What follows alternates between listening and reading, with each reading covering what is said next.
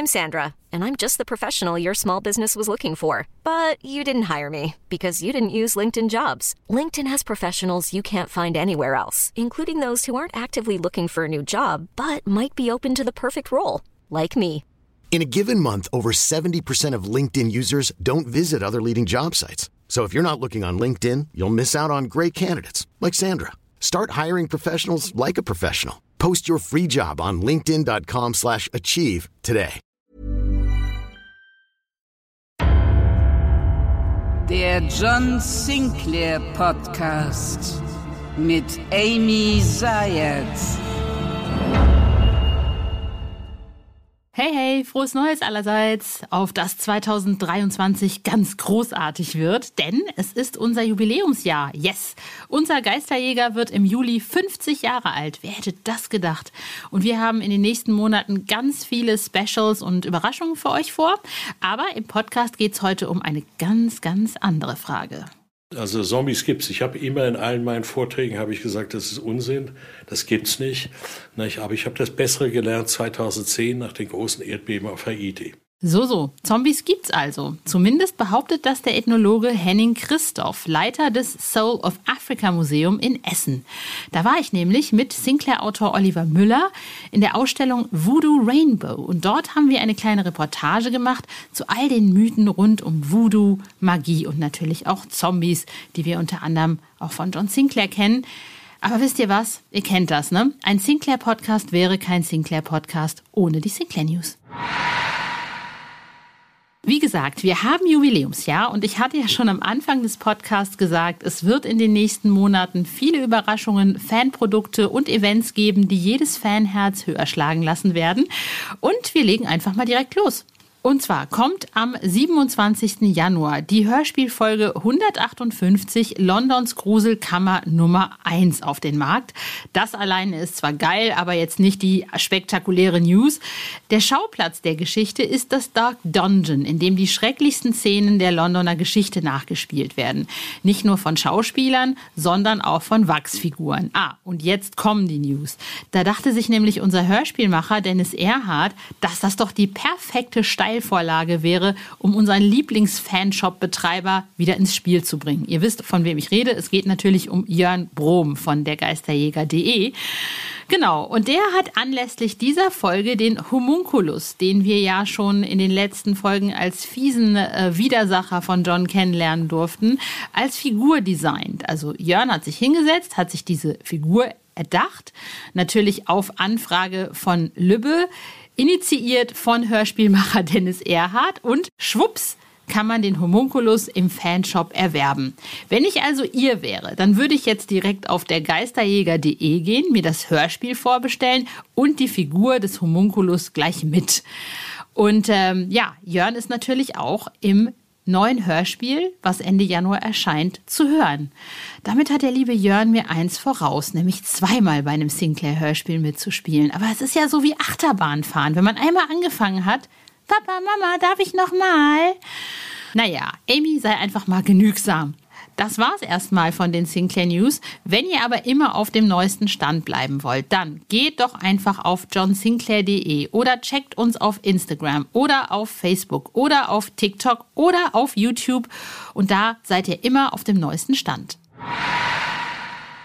Die Die Hard-Fans wissen, wovon ich spreche. Voodoo Land, Zombies auf dem Roten Platz und, und, und, und. Das Thema Voodoo und Zombies ist dem Sinclair-Fan nicht fremd. Also woher kommt denn die Faszination des Voodoo? Und was ist dran an den Mythen und der Magie? Diese Frage haben sich Sinclair-Autor Oliver Müller und ich uns gestellt und haben uns nach Essen aufgemacht ins Soul of Africa Museum, wo gerade die Ausstellung Voodoo Rainbow läuft. Und empfangen wurden wir dort vom Leiter des Museums, Henning Christoph. Und ganz ehrlich, wir sind eingetreten in eine andere Welt. Meine Lieben, ich bin mitten in Essen und es ist eigentlich so, dass ich irgendwo kurz hinterm Bahnhof in der Stadt stehe und würde niemals denken, dass hier ein Museum sein könnte und dass es hier um Voodoo gehen könnte. Hier ist so ein Haus und da sind zig Plakate an den Fenstern geklebt, aber das könnte auch irgend so ein geheimer Ort sein. Man weiß es nicht. Bei mir ist auf jeden Fall Sinclair-Autor Oliver Müller. Erstmal vielen herzlichen Dank, dass du hier bist mit mir in Essen. Sehr gerne. Hast du schon mal Romane mit Voodoo selbst überlegt zu schreiben oder wolltest du schon immer so einen schreiben? Sinclair ist ja nicht weit weg von ne? Voodoo Land, denke ich jetzt gerade, ist einer der bekanntesten Voodoo-Romane im John Sinclair-Universum. Bist du selbst interessiert? Hast du Bock auf sowas? Also ich interessiere mich dafür. Als Romanthema hatte ich es bisher noch nicht im Kopf, aber wenn wir noch mal rauskommen, dann könnte das gut sein.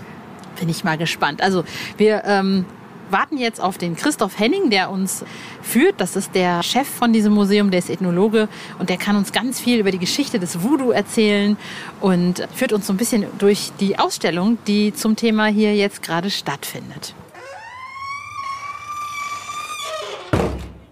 Wir haben es geschafft. Wir sind im Soul of Africa Museum. Ich habe hier gerade geklingelt. Das war so lustig. Unten an der Tür stand bitte klingeln, fünf Minuten warten oder eine Handynummer anrufen. Also nicht wie bei normalen Museen, man geht da rein, riesengroße Tür. Äh, und jetzt stehe ich hier, bei mir ist der Leiter des Museums, Henning Christoph. Ähm, magst du dich mal vorstellen? Ja, Henning Christoph, nicht? also ich bin Ethnologe, Filmemacher, Fotojournalist ne? und beschäftige mich mit dem Thema Voodoo und afrikanische Religion seit 53 Jahren. Wow. Wie, bist du zu dem Thema gekommen und warum hast du dich für dieses Thema interessiert? Äh, das fing bei mir an als ein Kind. Nicht? Also, äh, mit den Tarzan-Filmen. Tarzan hat mich nie interessiert, äh, was die Stämme so unten um ihn herum machten. Und so war das dann auch das Einzige, was ich studieren wollte, wo ich auf die Uni kam, war Ethnologie und Afrika. Und äh, in Voodoo äh, bin ich ganz zufällig reingekommen auf einer Reportage, die ich machte für Geo. Da hatte ich es erst mal begegnet. Das hat mich fasziniert und seit dann nicht mehr losgelassen. Nein.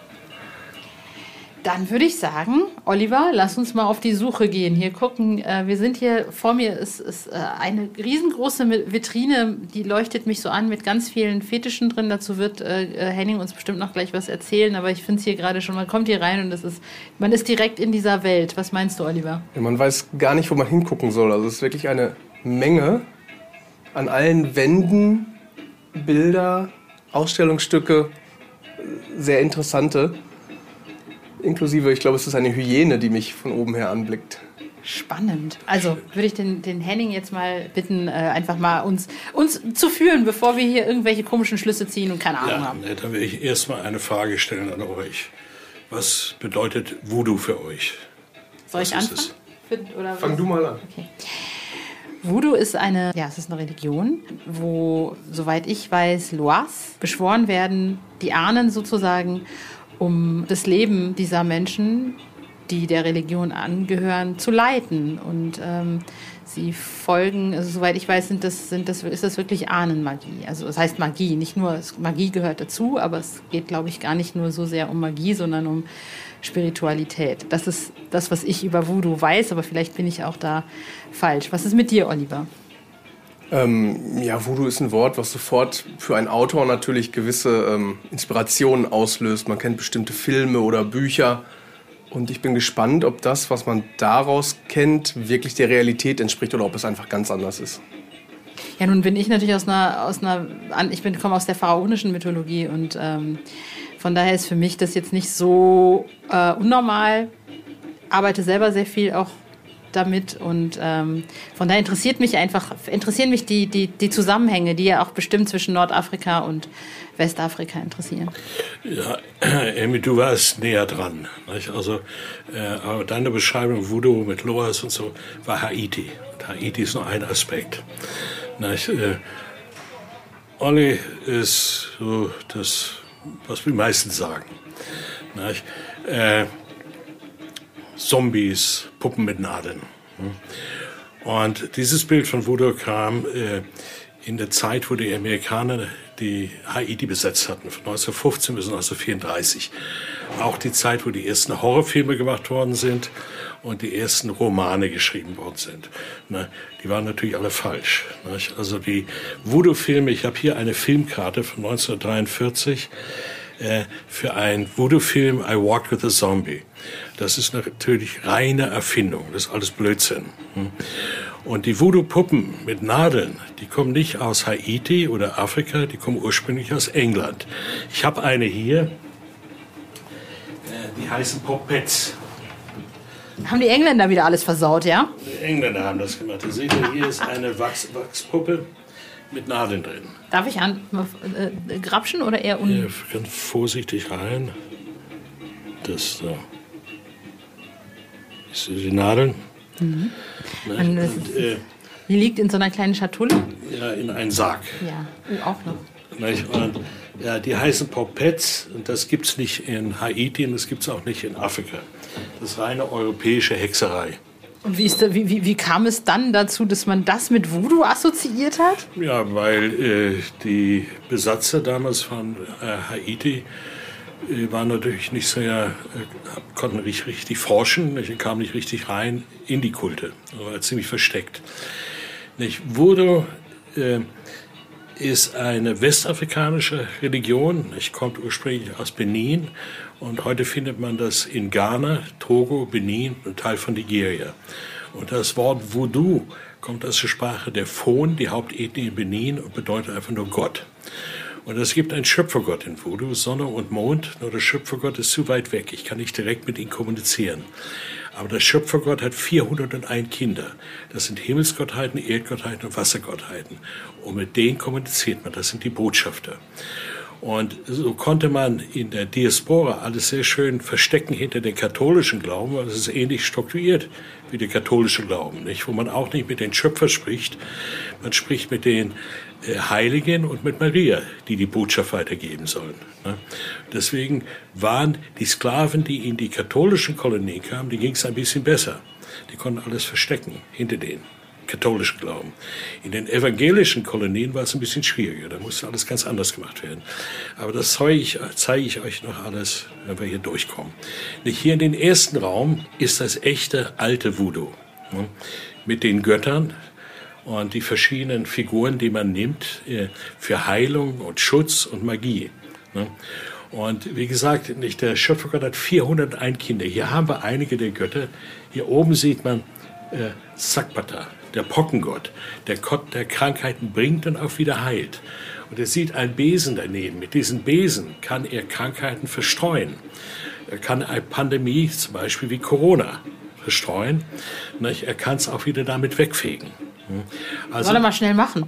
Äh, diesen Teil, ja, man bestraft Menschen für äh, die Fehler, die sie gemacht haben. Viel Verhalten. Ne? Und man glaubt in den Voodoo-Gebiet, also, dass Corona von äh, Sakbata bestreut wurde. Hm. Dann gibt es andere Götter wie äh, Shango, der Blitz- und Donnergott. Hm. Ein sehr mächtiger Gott, eine Himmelsgottheit, nicht, der äh, auch äh, Diebe bestraft oder Menschen, die irgendwas äh, äh, gegen die Norm gemacht haben. Nicht? Und äh, wenn es ein Gewitter gibt, da geht Priester raus mit so einem Apparat hier. Das sind drei Femorknochen und dran gebunden sind kleine Kalabassen mit äh, Schießpulver. Nicht? Und er kann damit den Blitz lenken auf einen Dieb. Ne? Und nach einem Gewitter wird man immer Menschen auf der Straße finden, die vom äh, Blitzschlag äh, getötet worden sind. Krass. Ogun, der Gott des äh, Metalls und Krieges, nicht? auch ein sehr mächtiger Gott. Ag, der Gott der Landwirtschaft und Heilpflanzen. Na, hier ein sehr wichtiger Gott, äh, Legba. Legba ist der jüngste Sohn des Schöpfergottes, der Himmelsbote. Nicht? Und er ist derjenige, nicht, mit dem man als erstes kommunizieren muss, ehe man zu eins der anderen Götter geht. Man muss immer opfern, man muss sich immer gut stellen mit ihnen. Er ist auch der Wächter der Kreuzungen. Nicht? Und man sagt, nicht jeder von uns steht an einer Kreuzung jeden Tag, wo wir uns entscheiden müssen, welchen Weg wir gehen. Nicht? Und er berichtet den Schöpfergott jede Nacht, was wir am Tag so angestellt haben. Gibt es auch Frauen? Also gibt es auch weibliche Göttinnen? Ja, ja, ja. Also im nächsten Raum gehen wir zu einer, einem ganzen weiblichen Kult. Ne? Aber hier, so die Hauptgötter hier in den alten Voodoo, nicht, äh, sind alle männlich. Ne? Und da sieht er hier sehr viele Figuren mit Sachen dran äh, äh, befestigt, äh, auch Flaschen und die heißen Boccio. Boccio, Cio heißt der Korpus, der Körper, Bo heißt die Macht, die appliziert ist. Nicht? Also hier zum Beispiel ein Telefon Ein was ist das denn? Also, äh, das musst du mir jetzt erklären. Ein Telefonwunsch. Ja, wenn ich einen ganz eiligen Wunsch habe an die Götter, dann gehe ich zu einem Priester, der sowas hat. Mhm. Und pust äh, in diese Trillerpfeifen, so kriege ich die Aufmerksamkeit der Götter. Spreche ich meine Botschaft ins Mobiltelefon rein, geht es viel schneller nach oben. Und also ist in der, ist in der, in der, in der, Fortschrittlichkeit schon angekommen, ja? Ja, Voodoo passt sich immer an nicht? und äh, an die Bedürfnisse der Menschen. Ne? Kann man das anfassen, diese, diese Flasche, oder ist das eher... Äh, nee, das ist ein Buccio, das ist hier oben. Ich kann mal Ihre Hand hier hinführen. Ich mache ganz, ganz langsam. Das ist wie ein Kopf. Also es fühlt sich zwei Figuren. Zwei Figuren. Zwei Figuren. Und äh, Schlösser und sowas. Nicht? Aber hier kann ich auch meinen Wunsch einschließen. Die Trillerpfeifen. Das wird nicht lange dauern, bis da auch ein Tablet oder ein äh, äh, äh kleine Computer dran hängt. Ne? Wir machen demnächst Instagram für die Götter. Ja, das wird es alles geben. Ne? Und hier ganz oben ist ein äh, Fußballbuccio. Auch. Die sind sehr wichtig in Fußballspielen. Nicht? Also hier kann ich ein Spiel beeinflussen. Das ist ein Korb hier, ein offener Korb, wo ich ein Tor öffnen kann und am Rücken hat einen geschlossenen Korb, nicht? das Tor schließen kann. Und hier in der Vitrine, wenn man sich hier umdreht, nicht? hier unten hier ist ein Fanartikel. Diese Figur, dieser Boccio, ich hat zwei äh, Gesichter. Ne? Mhm. Also, dass er, der Spieler hinten und vorne gucken kann. Und wenn ich jetzt einen Spieler von der äh, äh, Gegenseite einschließen möchte, da sind die Schlösser dran. Ich kann ihn einschließen. Wenn ich meinen eigenen Spieler Kraft geben möchte, da ist eine Zündkerze dran. Ich zünde die Zigarette an, da springt die Zündkerze an. Mein Spieler hat wieder äh, Power. Wow. Und das ist alles sehr, sehr kreativ. Und in Voodoo-Zeremonien geht immer um Heilung und um Schutz. Und äh, es ist sehr wichtig in einer Voodoo-Zeremonie, dass Menschen in Trance gehen. Nicht? Trance, der Zustand, wo die Seele den Körper verlässt, ein Gott steigt in die Person ein, der Mensch wird zu Gott auf eine bestimmte Zeit. Ich habe hier zwei Fotos, können wir mal hingehen. Wir sollten mal so ein Butchio für John Sinclair, so ein Fan-Butchio für John Sinclair machen. Was meinst du, Oliver? Ich habe gerade überlegt, ob es einen gibt für Autoren, wo ich mich äh, dran wenden kann, wenn ich Inspiration brauche. Äh, da muss ich mal überlegen. Es gibt bestimmt etwas. Da sehen Sie hier dieses Bild. Ein Mann, der sich ein Messer quer durch den Kopf gerammt hat. Das war eine Beerdigung von einem sehr mächtigen Voodoo-Priester, wo man Angst hatte, dass Hexen in sein Grab einsteigen. Und äh, er ist besessen von dem Gott Koku. Koku ist ein Kriegergott. Mhm. Und meistens, wenn die Männer in ein Koku-Trance sind, nehmen sie zwei Messer und schneiden sich tiefe Wunden in die Körper, zu zeigen, dass sie stärker sind als das Böse. Und äh, der hat sich nicht geschnitten, der hat sich das Messer wirklich quer durch den Schädel gerammt, mitten durch das Gehirn durch. Also er hat sich im Grunde genommen selbst getötet während des... Ja, er war nicht tot. Nicht? Die haben ihn auf die Schultern gehievt, eine Stunde ins Grab getragen von dem Priester. Ich war überzeugt, dass er tot ist. Nach dieser Stunde haben sie ihn hingelegt, das Messer rausgezogen, pflanzen so auf die Wunden. Es dauerte ungefähr eine Stunde, da kam der Mann zu sich. Er war klar. Ich konnte ein Interview mit ihm machen und ein Bier trinken. Hm. Wow. Wow. Ich hatte, meine, ich hatte meine Probleme damit. Ich habe das auch gefilmt und äh, wo ich wieder in Deutschland war, hatte ich das auch sehr vielen Neurologen hier gezeigt. Und die sagen, das darf eigentlich sein. Der ist tot. Er ist nicht tot. Praktizieren Sie selbst? Ich meine, Sie haben ja jetzt nun so viel gesehen. Habe ich was? Praktizieren Sie selbst? Nein, nein. Ich bin Ethnologe, ich erforsche es. Ich dokumentiere alles, was ich kann. Und was ich selbst erlebe, das, äh, ja, das glaube ich natürlich. Mhm. Und äh, äh, ich habe diesen Mann aufgesucht, sechs Jahre nachdem das passierte. Ne? Und ich dachte, er wird tot sein. Ne? Es war ein Bauer. Mhm. Ich habe ihn auf dem Feld getroffen. Äh, es geht ihm gut. Man merkt keine Probleme bei ihm, keine Sprachfehler, nichts. Er hat nur zwei furchtbar hässliche Narben an den Kopf. Hat er denn Erinnerungen daran? Was in dieser? Gar nicht. Man dürfte es ihnen auch nie erzählen. Er dürfte auch nie die Bilder sehen oder den Film. Da sagt man, wenn er das sehen würde, würde er auf der Stelle tot umfallen. Erklären kann man es nicht, nicht. Und wenn Sie in diesem Bereich arbeiten, man muss selbst zu dem Punkt kommen, dass man einfach Sachen akzeptiert. Mhm. Sonst werden Sie wahnsinnig. Ne? Ich kann Ihnen noch eine andere Geschichte erzählen, wenn Sie es hören möchten. Ja. Auch spektakulär. Ja. Ein junges Mädchen, 19 Jahre alt, in der Großstadt in Cotonou, kam aus einer recht wohlhabenden Familie und sie wollte sterben. Immer wieder hat sie es gesagt. Und äh, die Mutter brachte sie zu einem mächtigen Voodoo-Priester auf, äh, auf dem Land, im Dorf. Und er hat eine Orakellesung für sie gemacht und da kam wirklich das Zeichen Sterbenswunsch. Ihr Freund hatte sie verlassen, das Mädchen hat aufgegeben, sie wollte sterben. Der Priester hat ein Grab für sie ausheben lassen, einen Meter tief. Das Mädchen wurde in Trance getrommelt, in Trance immer herbeigeführt durch Trommelschläge. Eine äh, bestimmte Anzahl pro Minute führt zu einer Hyperventilation. Sie war sehr schnell in Trance. Man hat sie eingewickelt in Pflanzen, hat sie auf ein weiches Laken gelegt, das Laken zugemacht, zugenäht und hat sie in das Grab gelegt. Das Grab haben sie zugeschaufelt. Und der alte Priester setzt sich in einen Liegestuhl und schläft ein. Es war furchtbar. Ich wusste nicht, was ich machen soll. Ich konnte nichts machen. Ich konnte nur gehen oder bleiben und das dokumentieren. Ich bin Gott sei Dank geblieben. Nach zwei Stunden wacht er auf und gibt ein Zeichen, dass das Grab öffnen soll.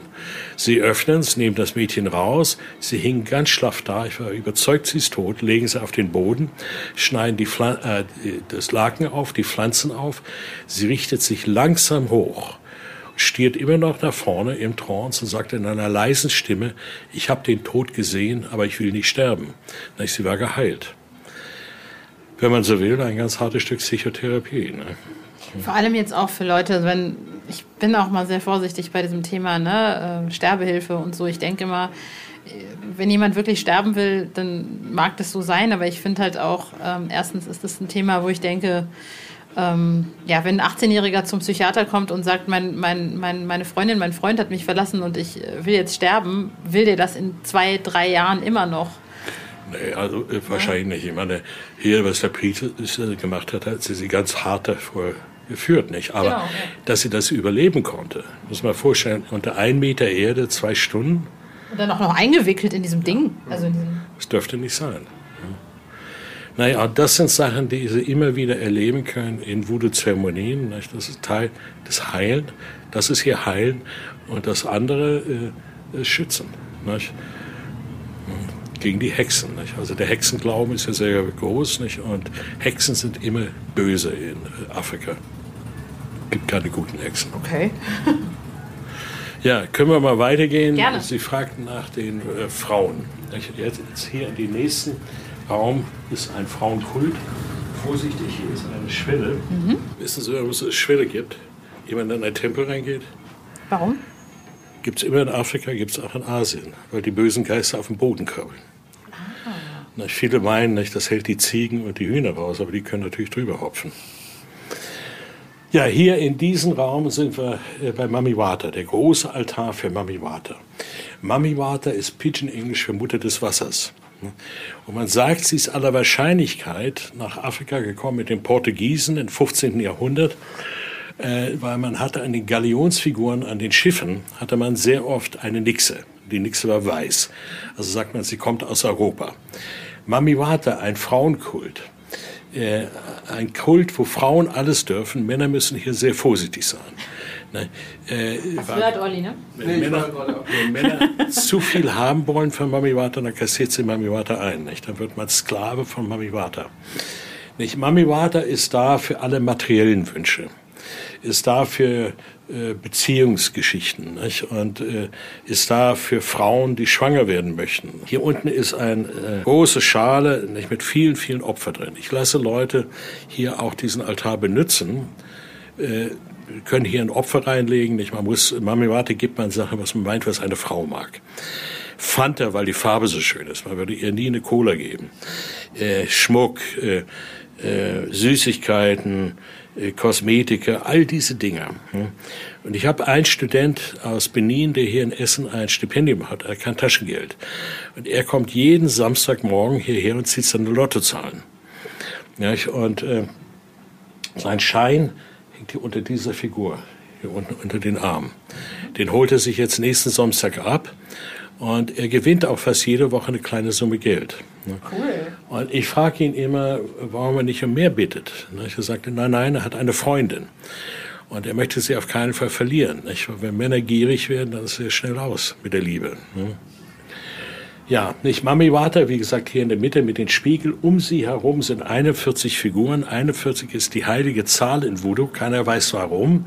Nicht, aber das sind 41 Figuren, die heißen Tohosu. Und Tohosu sind Wassergeister, die entstanden sind in der Frühzeit, wo man Kinder ertränkt hatte, äh, die Geburtsfehler hatten. Hm? Und äh, sie hat eine richtige Armee von äh, Tohossus. Ne? Und die sind ziemlich wilder Geister. Und ich muss die auch alle immer beopfern. Ich muss immer beruhigen. Nicht? Und das Weiße, was da drüber ist, nicht, das ist Talkumpuder und viel Parfüm. Das macht man täglich. Ja, schade, ich habe gerade nichts mit, was ich opfern könnte. Ja, Sie können auch eine Münze reinlegen. Das tue ich auf jeden Fall. Eine Münze habe ich tatsächlich da. Du hast mir deine ganzen Münzen gegeben für den Parkautomaten. Aber ich habe noch welche. so. Aber leider nicht mehr so große, nur so 5 Cent Stücke. Mami Warte ein ganz, ganz wichtiger Kult heute. Dann machen wir das doch jetzt, damit der Sinclair Podcast weiter so schön gedeiht und äh, vielleicht auch meine Love Energy ein bisschen besser wird. Das legt man einfach rein oder das? Das ist das Glas. Genau. Ich habe ihn jetzt wieder erst wieder aufbauen können. Er war jetzt erstmal drei äh, Jahre außer Haus. Wir hatten eine Ausstellung in Hildesheim. Mhm. Und da waren auch viele Abenteuer mit Mami Bata. Und dieser Altar, der hat auch eine ganz interessante Geschichte, der wurde für mich gemacht. Herrlich? Ja. Und äh, nach vielen Jahren in Benin hatte ich den Priester Sosse Gedenke gefragt. Der war so der Hauptpriester, ob er sowas für mich machen könnte. Hat er lange überlegt, er sagte ja, aber wir müssen das Holz nehmen von einem Iroko-Baum. Und äh, der Iroko ist ein Gott in Voodoo. Nicht? Und ich war einverstanden. Nicht? Und wir mussten dann eine Zeremonie machen an einem Baum, drei Tage und drei Nächte, ehe wir die ersten Äste schlagen durften. Und äh, wo wir die ersten Äste haben, da sind drei schwarze Figuren hier hinten. Hier hinten stehen, das waren die Kundschafter. Die sollte ich hier aufstellen alle drei Monate fotografieren, wieder nach Benin fliegen, dem Priester die Bilder zeigen, weil die sollten berichten, ob die anderen reisen dürfen. Und es dauerte neun Monate, bis ich eine äh, positive Antwort bekam. Da durfte dann Mami Water geschnitzt werden. Hier mit den Spiegeln. Und wo sie fertig war, musste ich auch wieder so eine Riesenzeremonie machen. Und jetzt waren, sollten die Tohosso geschnitzt werden. Aber die musste er träumen. Und wenn er was im Traum gesehen hat, dann hat er seinen Schnitzern gesagt, was er gesehen hatte. Und das dauerte sechs Jahre, bis die 41 Figuren fertig waren. Und dann war meine Abmachung mit ihm, dass er das dann hier installiert. Hm? Und sagte, ja, das kann er machen. Aber dann hat er mir gesagt, ja, er müsste aber 15 Frauen bringen, Adepten, drei Trommler und nochmal zwei Helfer. Da bin ich natürlich fast umgefallen. Ne? Die musste ich alle reinfliegen. Und die erste Nacht hier in einem Hotel in Essen, die, hatten noch, kamen aus einem Dorf und haben noch nie fließendes Wasser erlebt. Und hatten dann die ganze Nacht mit der Klospülung, äh, Duschen und alle Wasserhähne haben sie gespielt. Am nächsten Morgen, wo ich sie abholen wollte, war in jedem Zimmer waren so kleine Überschwemmungen. Ne?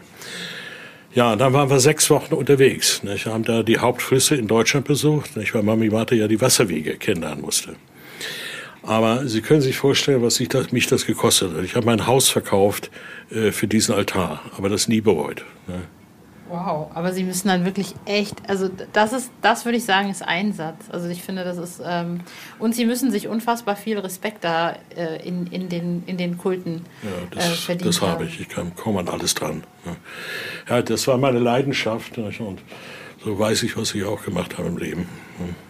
Gibt es hier in, in, in Deutschland Ableger? Gibt es also Menschen, die.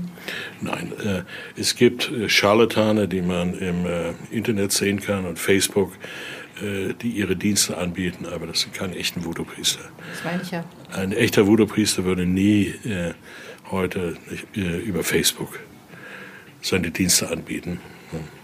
Das macht man einfach nicht. Wie kommen ja. denn die Leute an die Voodoo-Priester, wenn sie denn Hilfe brauchen? Ja, in Benin nicht, kennt jeder die oder man fragt rum. Nicht? Also jeder Dorf hat was. Nicht? Also das ist ja auch nicht. Also wenn Sie jetzt in Benin in Großstadt sind wie Cotonou und die Leute auf der Straße fragen, mal, welche Religion hast du? Die meisten werden sagen katholisch. Nicht? Aber es ist immer Voodoo. Es ist alles 50-50. Ne? Wenn Sie mal krank werden oder Sie ein Problem haben, gehen Sie immer wieder in das Dorf zu dem Voodoo-Priester, der Sie heilt. Hier bei Mami Wata sehen Sie auch die ersten Zeichen von Synkretismus. Nicht? Also hier sehen Sie unten, zum Beispiel hier unten eine Marienfigur mit einer Schlange um den Hals. Mhm. Und Maria ist für sie Mami Wata. Nicht? So hat man die ersten katholischen äh, Heiligen hat man hier aufgenommen nicht, in den Mami Wata Kult. Aber da sieht man auch indische Götter. Nicht? Hier ein Bild hier oder hier ist Ganesha. Nicht? Nicht? Also der Voodoo kann alles mit aufnehmen. Ja, gehen wir mal zu dem nächsten Altar. Da mhm. sind wir hier ein Zwillingsaltar. Und wir sehen hier auf diesem Altar sehr viele kleine Puppen, Holzpuppen. Nicht? Und die Zwillinge in, äh, in, äh, im Voodoo-Gebiet sind heilig. Und in der Frühzeit mussten die Mütter den schwächeren Zwilling ertränken, weil sie nicht genug Milch hatten für zwei Kinder. Das war natürlich furchtbar für jede Mutter ne, ein, ihr eigenes Kind zu ertränken. Aber es musste gemacht werden, sonst wären beide gestorben. Und äh, man geht sehr liebevoll mit diesen Puppen um. Sie sehen hier die Bilder, nicht die Mütter, die ihre Zwillinge tragen. Und man trägt es dann ein ganzes Leben lang, diese Zwillinge. Und die werden dann in Familien auch weiter vererbt. Und eine Mutter würde die nie, nie, nie weggeben. Und viele Besucher fragen mich, wenn das so ist, warum habe ich denn diese vielen Zwillinge hier auf dem Altar stehen?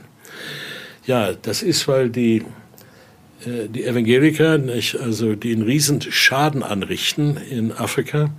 Und einer insbesondere war der Reinhard Bonke, ein Deutscher, hm, der große Versammlungen abhielt, gerade in den Voodoo-Gebiet. Und an seinen Versammlungen hatte er immer ein großes Fass mit Feuer. Und äh, wenn er richtig in Gange kam, dann hat er die Frauen aufgefordert, dass sie ihre Teufelzeug in dieses Feuer werfen. Damit meinte er diese Puppen. Und die Frauen in einen Rausch haben das auch gemacht. Und das waren alles Puppen, äh, die nicht in Fass landeten. Werbung. Ihr habt schon alle John Sinclair Folgen rauf und runter gehört und könnt fast alles auswendig mitsprechen? Dann haben wir hier eine neue Hörspielreihe, die euch sicher gefallen wird. Den Hauptcharakter kennt man übrigens auch aus der ein oder anderen John Sinclair-Folge. Richtig geraten. Es geht um Professor Zamora. Der berühmte Parapsychologe kämpft mit seiner Assistentin Nicole gegen finstere Dämonen und Geister. Wie das klingt, hört ihr hier in der Hörprobe. Umdrehen, habe ich gesagt. Blitzschnell hatte Zamora zugeschlagen. Schnell! Niki, schnapp dir die Pistole! Ihr Bastarde! Was machen wir jetzt mit ihr? Da ist noch ein weiterer Kerker. Los, rein mit der Alten!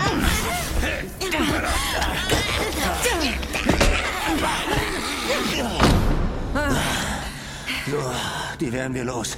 Ich verfluche euch, ihr Bastarde! Ramon wird euch bei lebendigem Leibe fressen. Aber vorher werdet ihr tausend schreckliche Tode sterben. Wenn euch die Hörprobe gefallen hat, hört euch doch einmal die bisher erschienenen Folgen an. Entweder auf CD oder auf der Hörspielplattform eurer Wahl. Viel Spaß beim Hören. Werbung Ende. Aber daneben. Ne? Und wenn die Versammlungen vorbei sind, dann heben die äh, Leute die auf, die mich kennen, die geben sie mir und sagen, du kannst sie besser aufheben. Man kann sie nicht mehr zuordnen zu einer Frau. Also Sie können sich jetzt vorstellen, was mit den Frauen geschieht, wenn die wieder in ihre Dörfer zurückkommen, sagen, ohne ihr Zwilling. Nee, also die werden äh, verjagt. Nicht? Manche werden auch umgebracht, manche bringen sich selbst um, nicht? weil man sieht das so, als ob sie ihr eigenes Kind umgebracht hätten. Nicht? Aber wie, wie, wie, kommen die dazu, das zu tun? Das ist die Frage. Also wie, wie, wie Sie sind in einem Rausch. Nicht? Also wenn sie mal diese Pfingstkirchen erlebt hatte und, und so einen Prediger, nicht, der sie richtig auffeuert nicht, und Versprich, Versprechung macht, nicht, und sie glauben es, nicht? also in der Zeit, wo sie an so einer äh, Versammlung teilnehmen, nur wenn sie wieder zu sich kommen, nicht, dann ist äh, zu spät. Also fast auch eine Trance. Ähnlich, ja. ja. Es ist ein, äh, ich habe das so oft erlebt, nicht? also das ist, äh, ist eine Tragödie. Ne? Wenn ich wieder in Benin bin, die Frauen, äh, die wissen, dass ich die habe, nähen dann immer neue Röcke für sie. Ne? Dann muss ich sie wieder hier neu einkleiden. Wenn ich wieder hier bin, dann schicke ich wieder ein Bild und dann sind sie zufrieden. Weil die machen sich natürlich alle große Sorgen um die Zwillinge. Natürlich.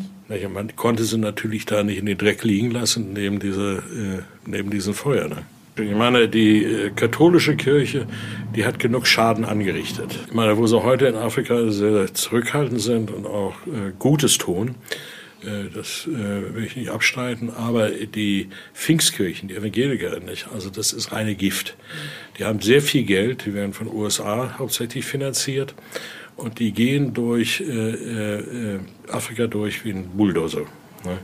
Das ist mit jeder, alles was extrem ist. Also ich bin ein Fan und ein Freund von jeder Religion, aber alles, was in das Radikale geht, das ja, ja, ist immer das schwierig. Ist, äh, das hat auch nichts eigentlich mit äh, Christentum zu tun. Das ist genau das Gegenteil. Genau, das denke ich bei den Islamisten nämlich auch. Ja, wenn Sie sich umdrehen, da sind wir hier, äh, sehen Sie auch Kreuze, nicht? zwei Kreuze. Und das Oberkreuz, nicht? also Sie sehen, das ist ein leidender Christus aus einer katholischen Kirche. Und an diesen Christus hat man sehr viele Voodoo-Geister dran gebunden. Nicht? Das ist wieder ein Boccio, ein Kreuz Boccio. Nicht? Das sind Zwillingstöpfe, dann ist Sakpata dran, nicht? Shango, alle möglichen Götter. Und was interessant ist, oben ist auch wieder ein, ein Mobiltelefon. Und hier unten ist ein Anschluss für den USB-Stick. Da sagt man, das ist natürlich wieder eine schnellere Verbindung zu den Göttern.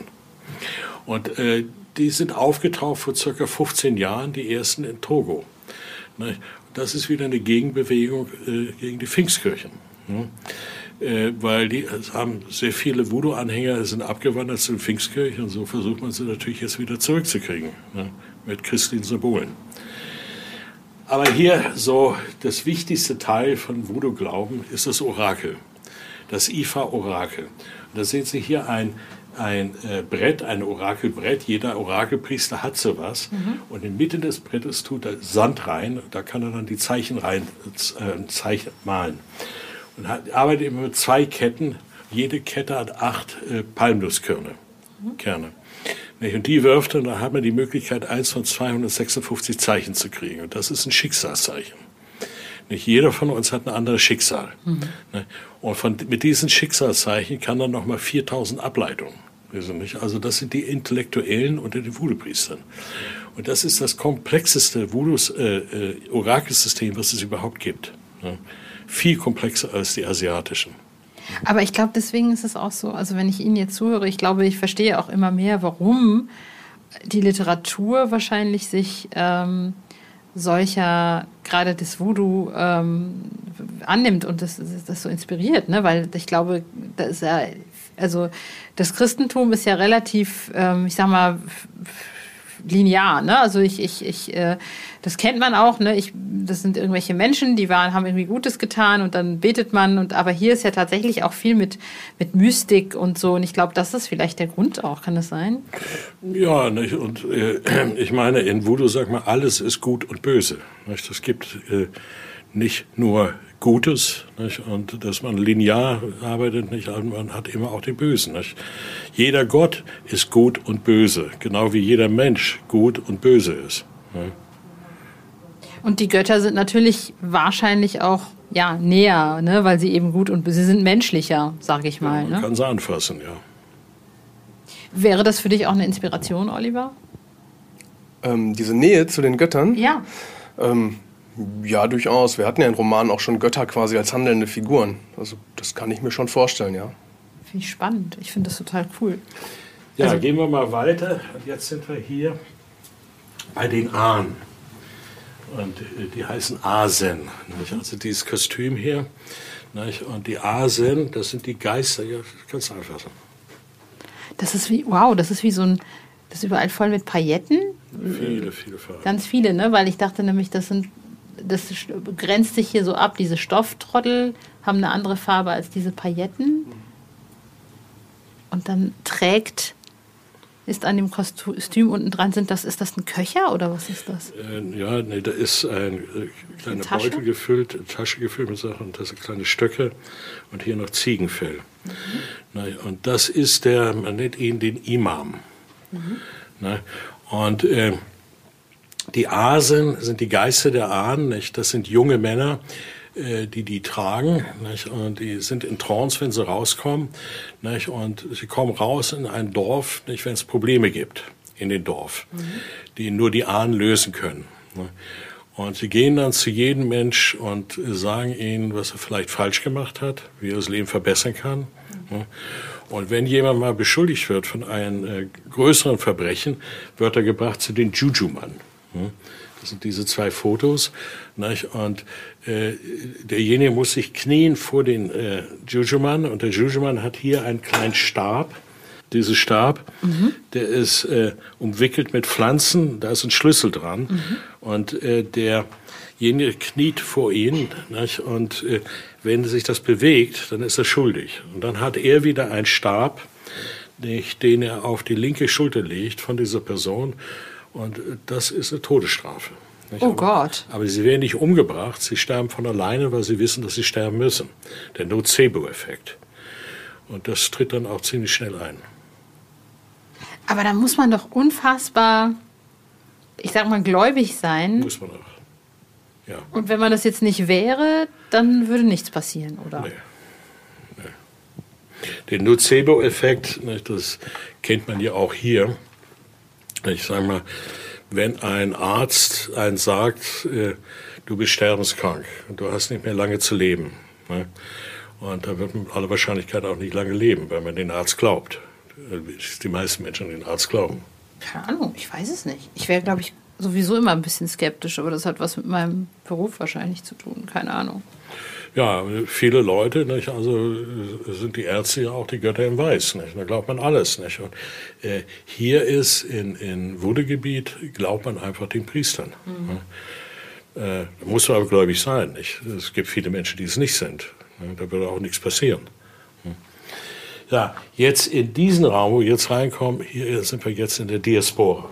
Mhm. Und oben, ringsherum, ist alles Sklaverei. Nicht? Mit den Sklaven ist natürlich der Voodoo und die verschiedenen Ableger sind so in die Diaspora gekommen.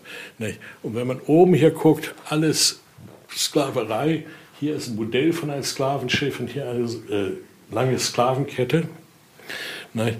Und in all den äh, Ländern in der Diaspora, wollen wir sagen Haiti, Kuba, Brasilien, die Hauptländer, gab es immer einen guten Teil und einen bösen Teil. Und der gute Teil ist meistens, kam das von den Voodoo in Afrika.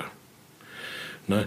Wenn wir hier anfangen mit Haiti, übrigens, das ist ein äh, Modell von einem äh, Boot, wo die Voodoo-Götter drin sind und das hat die Sklavenschiffe begleitet, ne? dass der Voodoo mit den Sklaven in die Diaspora kam. Hier ein haitianischer Voodoo-Altar. Äh, das Gute ist Rada, das Böse ist Petro. Das, äh, wie gesagt, das Gute ist meistens äh, Dahomey, also Benin, und das Böse ist meistens Kongo, Petro. Hm? Und hier, das ist Petro, die beiden, hier ist Rada. Hm? Und Haiti, eine Kolonie, französische Kolonie, die immer sehr gelitten hatte. Aber die erste Kolonie, die sich befreit hatte, äh, in 1804. Äh, und das war die erste Kolonie, wo die Sklaven auf, alle, auf einmal alle frei waren. Ne? Aber da kamen natürlich Riesenprobleme. Und äh, es gibt eine Geheimgesellschaft, die in dieser Zeit gegründet wurde, die heißt Bisango. Und äh, Bisango, wollen wir sagen, erstmal die Maroons, die entlaufenen Sklaven, die sich in den Bergen und in den Wäldern versteckt hatten, lebten mit den Taino-Indianern zusammen. Und von denen haben sie sehr viel gelernt. Und die Bisango-Gesellschaft, Bisango hat man äh, äh, genannt nach einer Region in Guinea. Und äh, die Geheimgesellschaft war so strukturiert wie alle afrikanischen Geheimgesellschaften, äh, die immer mit Justiz zu tun haben. Nicht? Weil man der offizielle Justiz nicht trauen kann, hat man diese Geheimgesellschaft. Und äh, die waren zuständig für die Zombifikation. Nicht? Ähm, also Zombies gibt's. Ich habe immer in allen meinen Vorträgen habe ich gesagt, das ist Unsinn, das gibt's nicht. Aber ich habe das Bessere gelernt 2010 nach den großen Erdbeben auf Haiti. Tausende von Menschen tot.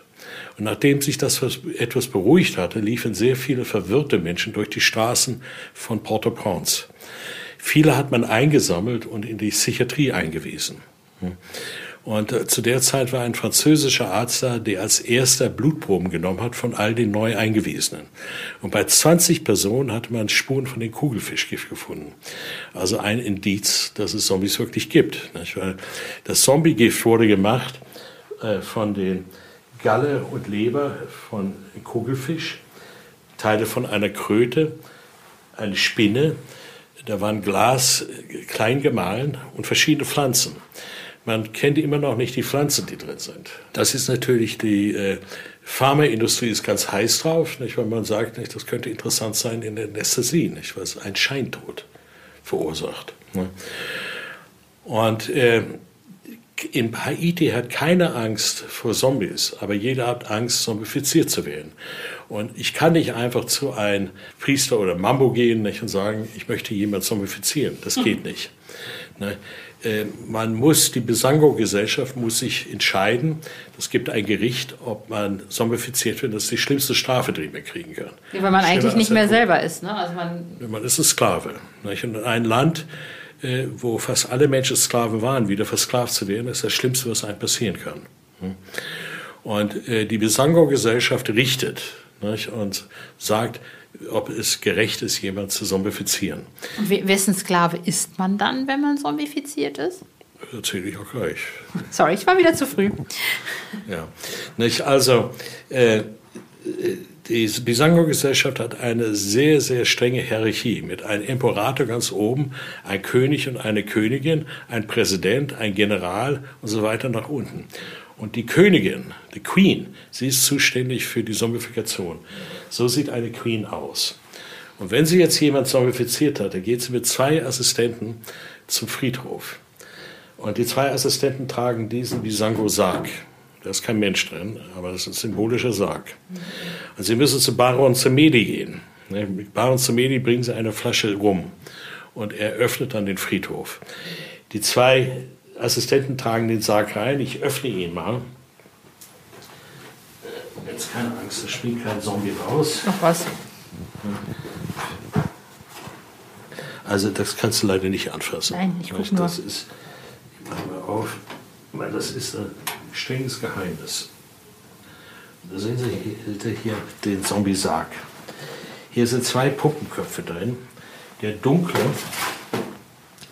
Hiermit extrahiere ich die Seele von dem äh, Zombie und die wird dann in eine Barkerflasche gefüllt. So sieht eine Barkerflasche aus.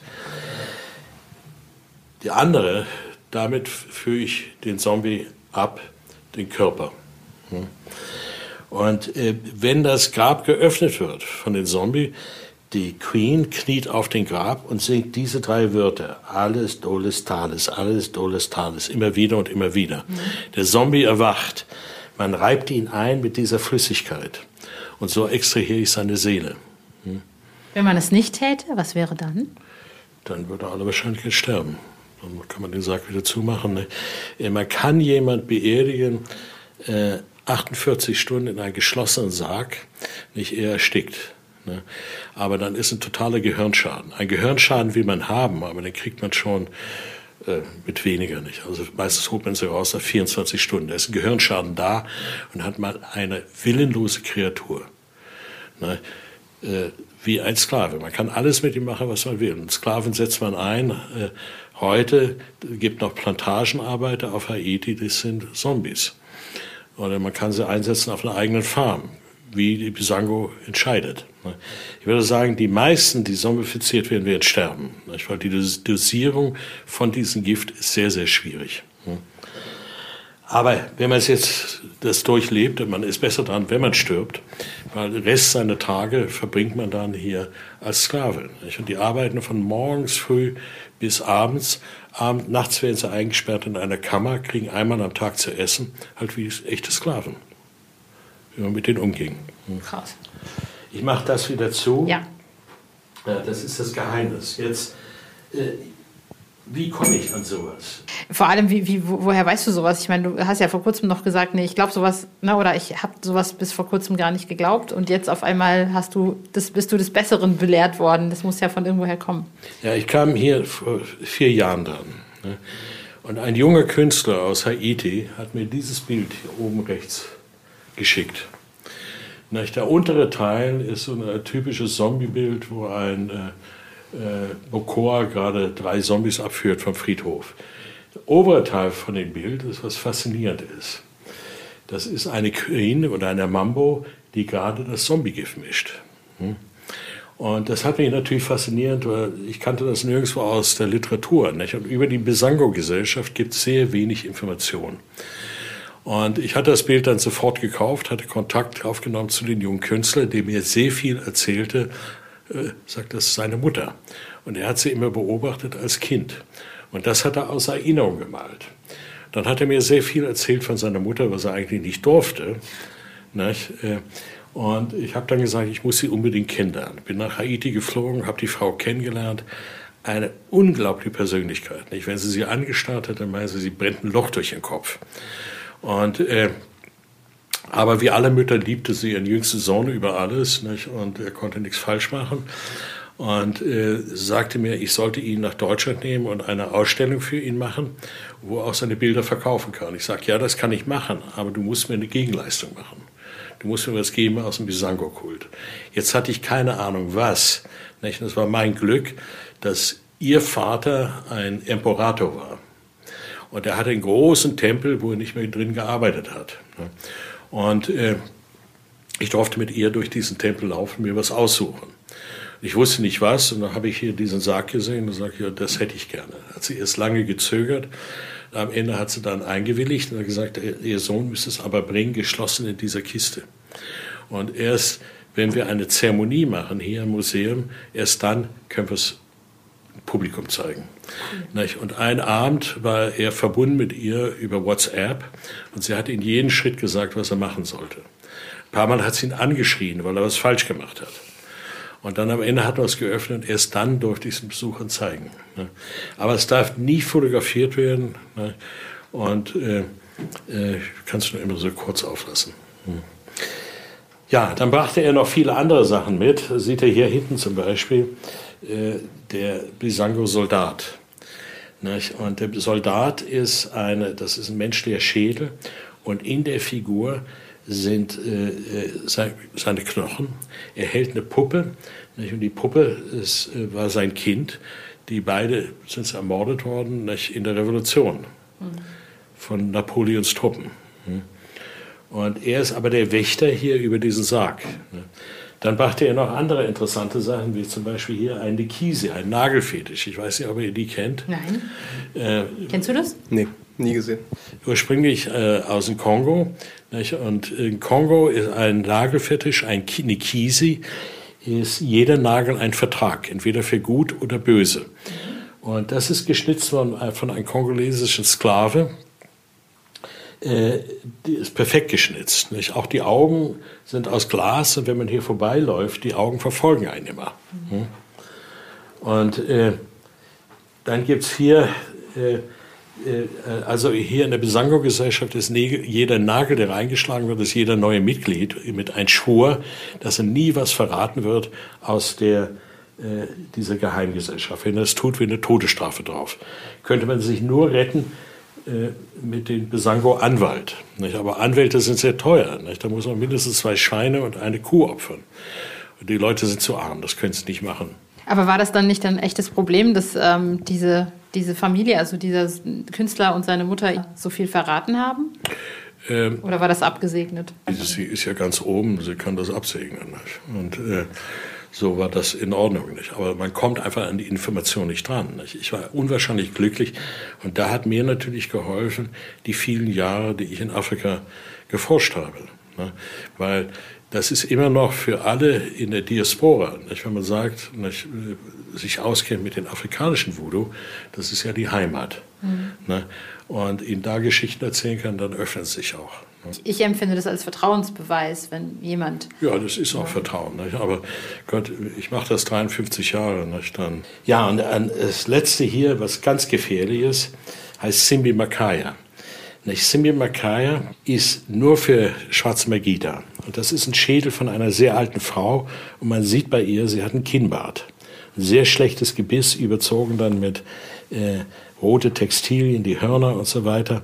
Nicht? Und äh, sehr, sehr gefährlich. Man kann nicht lange neben ihr stehen, dann wird man schwindlig. Und das äh, soll angeblich die Großmutter sein von der Priesterin, die mir das gegeben hat.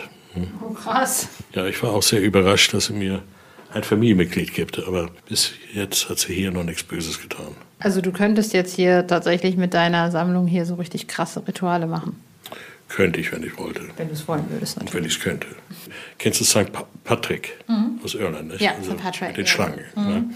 Und der ist natürlich äh, der Voodoo-Gott Dan oder Dambala, nicht? die äh, Python-Gott, was man hier in den nächsten Raum gesehen hat, an der Decke.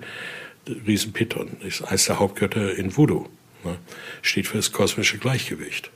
Und so findet man die immer wieder, auch immer die Maria, kommt auch immer wieder vor, nicht als, entweder als Mami Vata oder äh, Ersli Freda äh, und Ersuli wieder in Brasilien. Nicht? Äh, ich dachte jetzt auch an Ersuli. Ersuli ist ja auch aus Haiti, ne? oder? Ersuli, also die Liebesgöttin, Beziehungsgöttin.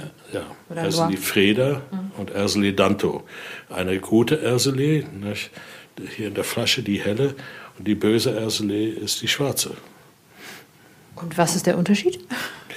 Naja, äh, mit der einen kann ich Gutes tun, mit der anderen kann ich Böses tun. Das ist der Unterschied. Was ist diese Faszination, die ja tatsächlich dem Kult bis heute noch nicht nur ich meine, bei, bei, in der Popkultur verstehe ich es, ne, weil es ist halt mystisch, es ist spannend und so, aber der hält sich ja. Es ist ja wirklich immer noch so, dass es Menschen gibt, die trotz der Tatsache, dass mittlerweile so die drei Weltreligionen irgendwie überhand genommen haben, ist, ist es ja noch da. Ja, immer, ähm, äh, alles, was so gegen wurde, ist wahnsinnig rassistisch. Es gibt immerhin gibt es 60 Millionen Anhänger ne, äh, von afrikanischen Voodoo und hier die Diaspora. Ne. Und äh, es ist ein, ein, ein Glauben, es ist eine Religion. Nicht? Viel älter als alle die großen Weltreligionen.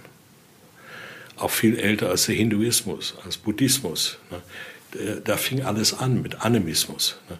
Und Voodoo verändert sich natürlich ständig. Es passt sich immer an an äh, die Probleme, die wir heute haben. Das sehen Sie jetzt, wenn da Technologie drin ist, ein Telefon oder sowas. Äh, es ist einfach nur logisch, dass es sich so entwickelt. Vielen herzlichen Dank. Ich fand das so spannend. Also gerade für mich als jemand, wie gesagt, der halt äh, selber sehr interessiert ist und auch selber mit, mit Spiritualität schon sehr auch aufgewachsen ist. Ähm, es ist total spannend. Also bin, bin mega geflasht und auch äh, ganz großer Fan von deiner Arbeit auch. Ich meine, da muss ja auch echt viel hinterstecken an, an Recherche, an Forschung. Also da würde mich auch interessieren, wie, wie du, wie du an diese Forschung rangehst. Ich meine, du bist ja am Ende des Tages Wissenschaftler. Ne? Also du gehst jetzt als Ethnologe da dran. Wie funktioniert das? Also wie, wie bringst du deine Wissenschaftlichkeit in Einklang, naja, mit, mit eigentlich einer sehr, ja, es geht ja hier um Glauben. Ne? Ja, so zu arbeiten, ich meine, man muss sehr interessiert sein an, an den Menschen. Nicht? Und äh, äh, man muss immer ehrlich sein mit den Menschen. Nicht? Und äh, äh, was ich immer war. Also auch wenn ich Versprechungen gemacht habe, die habe ich immer gehalten. Und äh, wenn mir jemand sagte, das geht nicht, dann ging es zu dem Zeitpunkt nicht. Aber später ging es immer. Ne? Ich kam immer an alles dran, wo ich dran kommen wollte. Und einfach mit viel Geduld, ne? dann klappt das. Oliver, was meinst du? Ich hab, du hast jetzt so die still die ganze Zeit daneben gesessen, äh, gestanden, geguckt. Was, was ist dein Eindruck nach dieser Führung? Ich habe ergriffen geschwiegen, weil es wirklich äh, sehr interessant ist. Es ist halt äh, sehr vielseitig. Wir haben bestimmt jetzt auch nur an der Oberfläche gekratzt. Du könntest bestimmt noch viel, viel mehr erzählen. Und äh, ich würde auch gerne noch mehr hören. Also, das ist total spannend. Es, man, man sieht so viel und dann möchte man da fragen, aber dann hört man zu und dann springen die Gedanken wieder weiter. Dann möchte man eigentlich das fragen und dann ist man schon wieder zwei Schritte weiter. Also ich bedanke mich ganz, ganz herzlich. Ich bin mega geflasht. Ich glaube, ich spreche auch für Oliver hier. Absolut. Aber ich mir, sowas hätte ich mir mal als Schüler gewünscht, wenn man als Schüler oh. in irgendwelche Museen geführt wird. Aber sowas erlebt man nicht. Ja, ich bin mega geflasht und ich hoffe, ich komme noch mal wieder. Also ich finde das gerade total spannend. Ich lasse mir was einfallen.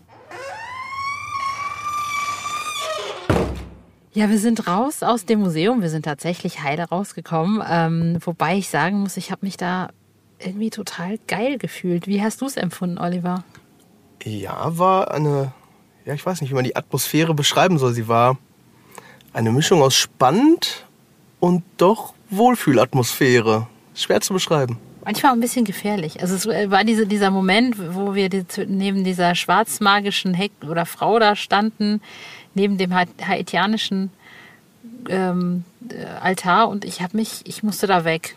Ich weiß nicht, wie hast du dich äh, gefühlt?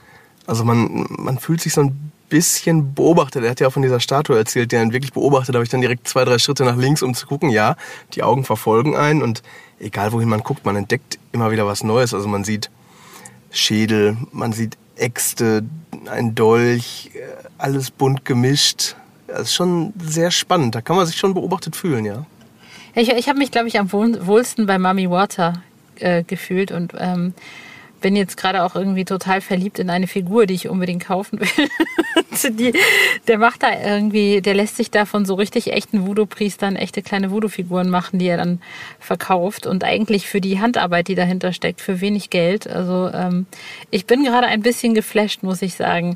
Inspiriert dich das als Autor? Ich meine, jetzt, wo du weißt, es gibt tatsächlich Zombies? Äh, ja, klar. Als Autor springt da sofort die Gedankenmaschine an. Das sind dann so einzelne Fetzen, die einem durch den Kopf fliegen und die sich dann hoffentlich wie Puzzleteile zu einer Geschichte irgendwann verbinden. Es kann ewig dauern, kann auch sein, dass es gar nicht passiert, aber es bleibt auf jeden Fall eine Menge hängen. Ich meine, Sinclair hatte ja schon immer so ein bisschen auch was mit ne, Zombies natürlich, Voodoo Land. Ähm, waren das Sachen, die für dich das Sinclair-Universum so ein bisschen komplett gemacht haben? Oder ähm, ich meine, es gibt ja auch bei den Fans, ne, es gibt einige, die sind so Werwolf-Fans, andere sind Vampir-Fans. Wie ist es bei dir mit dem Voodoo? Ähm, ist bei Sinclair ein Teil des großen Ganzen. Also man könnte fast sagen, Sinclair ist fast so vielschichtig wie, wie der Voodoo, den wir gerade kennengelernt haben. Mit den vielen Orten, wo John schon war und die vielen Dämonen, Geister und Spukerscheinungen und was er alles erlebt hat. Ähm, da sehe ich schon äh, Parallelen ein wenig, ja. Ich danke dir vielmals und ich danke dir auch, dass du da warst. Ähm, ich hoffe, vielleicht lesen wir ja was auch. Ich meine, alleine dieser Typ, dieser Henning, ich fand den ja auch schon eigentlich als Figur geil. so weißer Stock, grauer Wuschelkopf, also ja, Wuschel würde ich, ja, kannst du, kann man das Wuscheln nennen? Doch, kann man so nennen, ja. Und, und dann am Anfang, ich fand den, der war so, der hat uns, also ich glaube nicht, dass der nur Ethnologe ist. Ich glaube, um, um so viel Vertrauen zu bekommen, muss man, glaube ich, so ein Grenzgänger sein. Ich glaube, der praktiziert zwar nicht jetzt offen, aber ich glaube, so ein bisschen kann der auch. Wie der uns anfangs ausgecheckt hat, ich weiß es nicht. Er weiß auf jeden Fall noch mehr, als er uns verraten würde, da bin ich ganz sicher. Auch wenn er viele spannende Sachen schon erzählt hat und den Deckel so ein bisschen gelüftet hat, aber wir durften nur den Anfang sehen. Mhm. Ich glaube, ich hätte Bock, mit dem eine Doku zu drehen. Ich komme mit, bin dabei. Das sind doch schon mal viele spannende Ideen, die wir haben. Vielen Dank, lieber Oliver. Sehr gerne. Tschüss. Ciao. Wow, für mich nach wie vor eines meiner Highlights des Sinclair Podcasts ever. Ohne Witz, diese Ausstellung war für mich total beeindruckend. Und ihr erinnert euch, wenn ihr zugehört habt, ich habe ja ein paar Münzen in die Opferschale der Mummy Water geschmissen. Mhm. Als ich an diesem Abend damals nach Hause kam, hatte ich für meine Verhältnisse ziemlich viel Geld auf meinem Konto, mit dem ich überhaupt nicht gerechnet hatte. Und ich dachte mir, irgendwer will mir da sagen, dass die kleine Mummy Water Puppe, mit der ich so geliebäugelt hatte, unbedingt zu mir muss. Ich habe sie tatsächlich gekauft und sie liegt jetzt hier auf meinem kleinen Altar neben den David Bowie Gitarren und noch ein paar anderen netten Geschichten und guckt mir gerade zu, während ich euch hier voll quatsche. Ob die das wohl gut findet, was ich da so labere? Hm, hoffen wir es. Ja, und das war's auch schon für heute. Am 10. Februar ist der Fan-Podcast für euch da. Wir hören uns dann wieder am 10. März. Bis dahin, checkt uns ganz klassisch auf johnsinclair.de oder auf Insta oder auf Facebook oder auf TikTok oder natürlich auf YouTube. Bis dahin, ciao, ciao.